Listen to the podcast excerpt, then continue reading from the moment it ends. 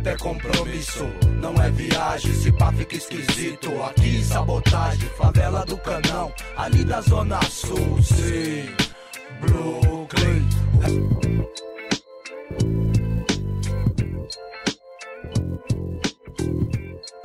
resistência. É, toda vez que eu escuto essas palavras, eu lembro de formas de resistência, de formas de resistir a uma cultura padrão, uma cultura embranquecida, uma cultura que é de transgressão. Então, se a pessoa fala para mim rap, funk, eu vejo uma, rea uma realidade, a real realidade, né?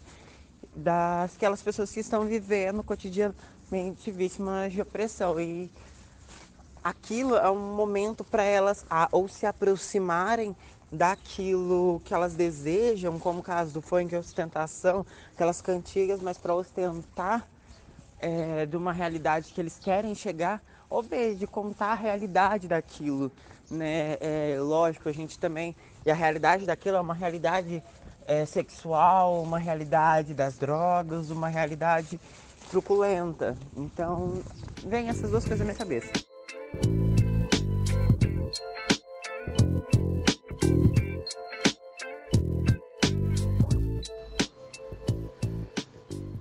Rap e funk é, são dois estilos musicais que, para mim, eu não, não conheço muito bem.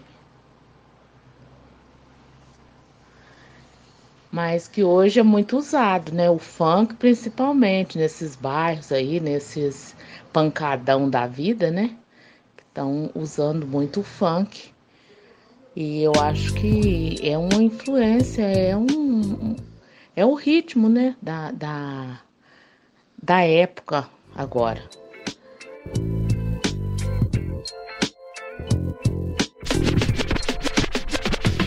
Olá, eu sou Rafael Gobi. Vamos abordar neste podcast a influência da música produzida na favela sobre o nosso dia a dia. Você vai descobrir que muito da periferia também está no asfalto e que não se trata de um gueto fechado.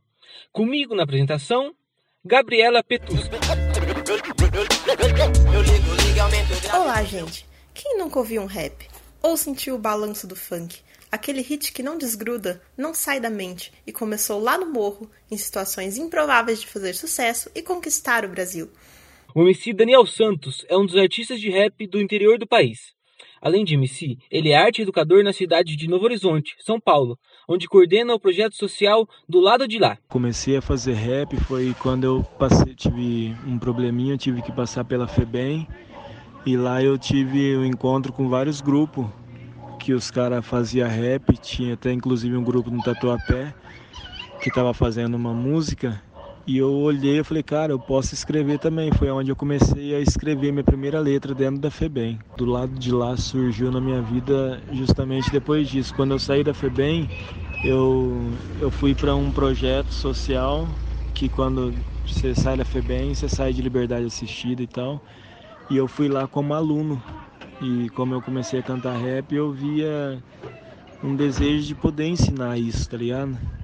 E depois de um tempo, eu saí de lá, paguei tudo que eu devia para a justiça e me convidaram para ser professor nesse projeto. Aí foi onde eu comecei a, a fazer rap e a ensinar o rap. A MCRJ organiza eventos culturais na região do Triângulo e Alto Paranaíba, em Minas Gerais.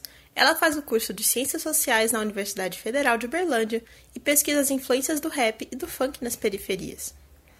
O rap e o funk, dentre outras culturas, são culturas que foram criadas nas periferias, né? genuinamente periféricas. São culturas populares, culturas criadas pela população negra, certo? E a periferia nunca teve sua voz. Era sempre o outro falando da gente, apontando o dedo pra gente e falando eles são isso, eles são aquilo, pobre é isso, pobre é aquilo, preto é isso, preto é aquilo, favelado. Sempre nos marginalizaram. O rap e o funk são formas da periferia ter sua própria voz e dizer quem eles são, quem nós somos. Não deixar o outro contar a nossa história, porque a nossa história é nossa, nós é quem conta certo? Então, a partir do rap, do funk, a gente fala quem a gente é, por que a gente é, quem nós somos de verdade, certo? é, retratando a nossa realidade, as nossas dificuldades, nossos momentos bons também.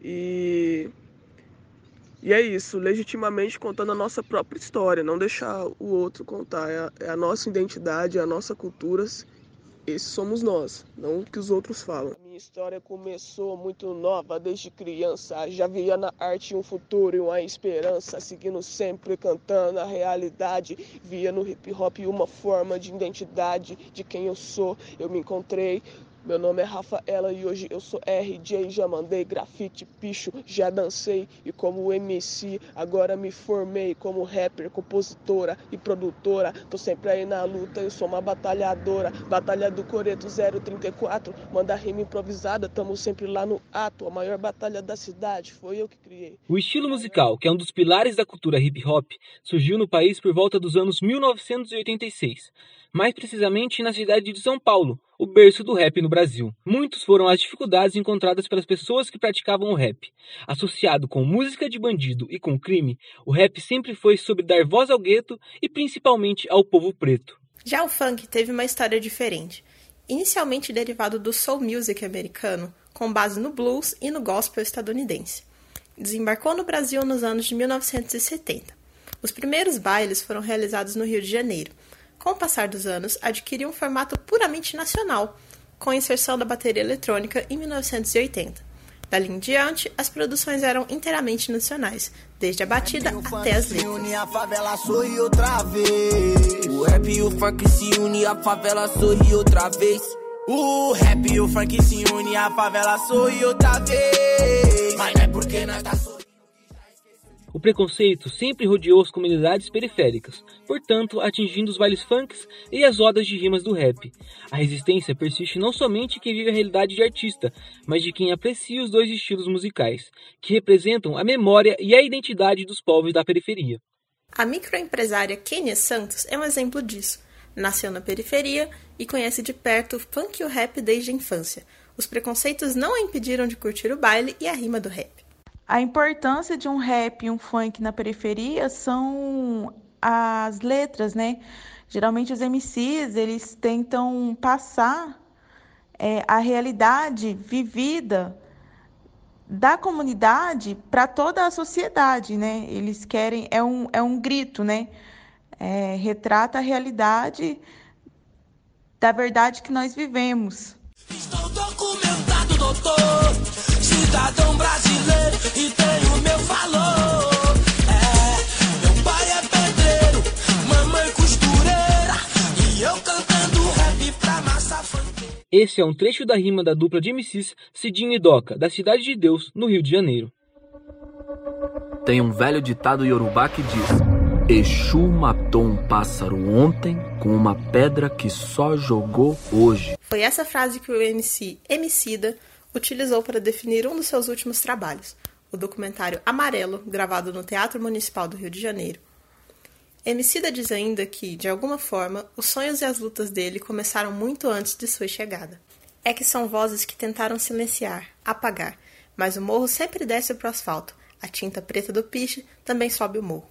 São movimentos, cultura, memória, identidades, quanto a gente.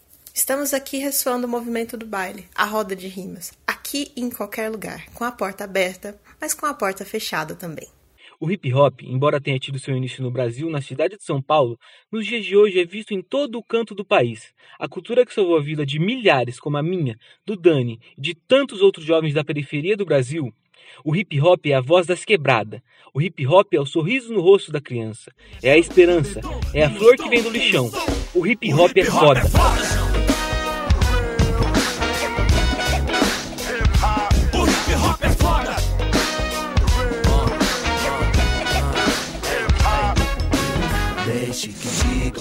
Que falem. Poucos caras viram.